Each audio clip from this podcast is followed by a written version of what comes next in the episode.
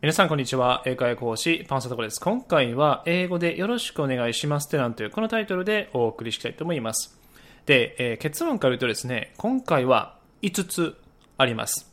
で、スクリプトはですね、あの、こちらの方にリンク貼ってますので、そちらから、あの、見ていただくといいと思います。では、1つ目。よろしくお願いしますは、実はですね、その、日本語でやったら、その一言でいろんな場合に使えるんですけども、英語の場合はその場面に応じて変わってきます。今回の場合であれば、まず、1番目、初対面の人に対して、よろしくお願いします。これは、nice to meet you, nice to meet you このように表現します。で、ここはですね、す、えー、で、に多くの方がご存知かと思います。なので、ここは楽々クリアできるかなというふうに思います。ではですね、えー、2つ目。これから一緒に仕事をする人に対してのよろしくお願いします。これは英語でですね。I look forward to working with you. I look forward to working with you. このように表現します。なので、えー、ここもですね、押さえておいていただければな、というふうに思います。で、3つ目。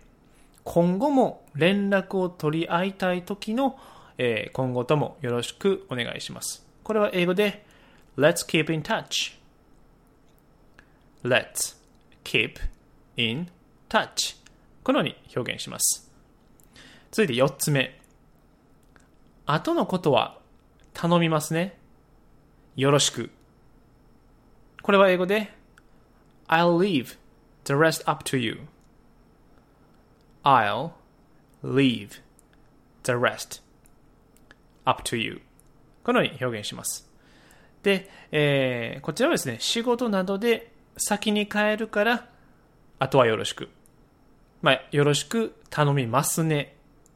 ということですね。なので、えー、今回のポイントの表現なんですけども、leave A to B leave A to B という表現です。で、これはですね、B に A を任せるという意味になります。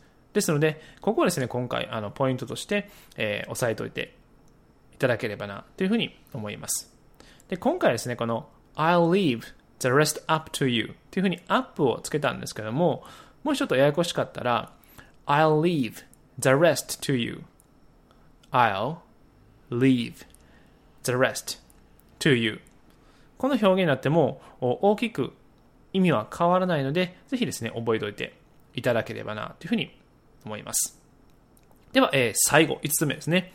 えー、これはですね、よろしくお願いしますに一番近い表現。これは英語で Thank you. Thank you ですね。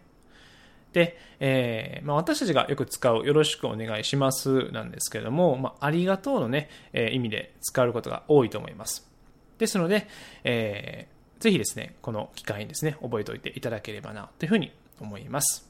そうですね、えー、今回は以上になります。最後ですね、この5つ、えー、最初からあまとめると、Nice to meet you。2つ目、I look forward to working with you。3つ目、Let's keep in touch。4つ目、I'll leave the rest up to you。で、最後5つ目、Thank you。このようになりますので、ぜひですね、覚えておいていただければな、というふうに思います。では、えー、最後お知らせです。えー、3秒英会話メルマを始めました。こちらですね、えー、時間のない方、仕事で忙しい方に向けて発信しているメルマガになります。えー、無料ですのでね、ぜひ、えー、登録していただければな、というふうに思います。え登録方法はですね、お名前、メール、アドレス、この 2, 点のみで登録できます。で、リンク先はですね、えっと、こちらのチャプター2の方に、えー、貼ってますので、そちらから、えー、確認していただければな、というふうに思います。それでは、えー、今回は以上になります。So, see you next time. Bye bye.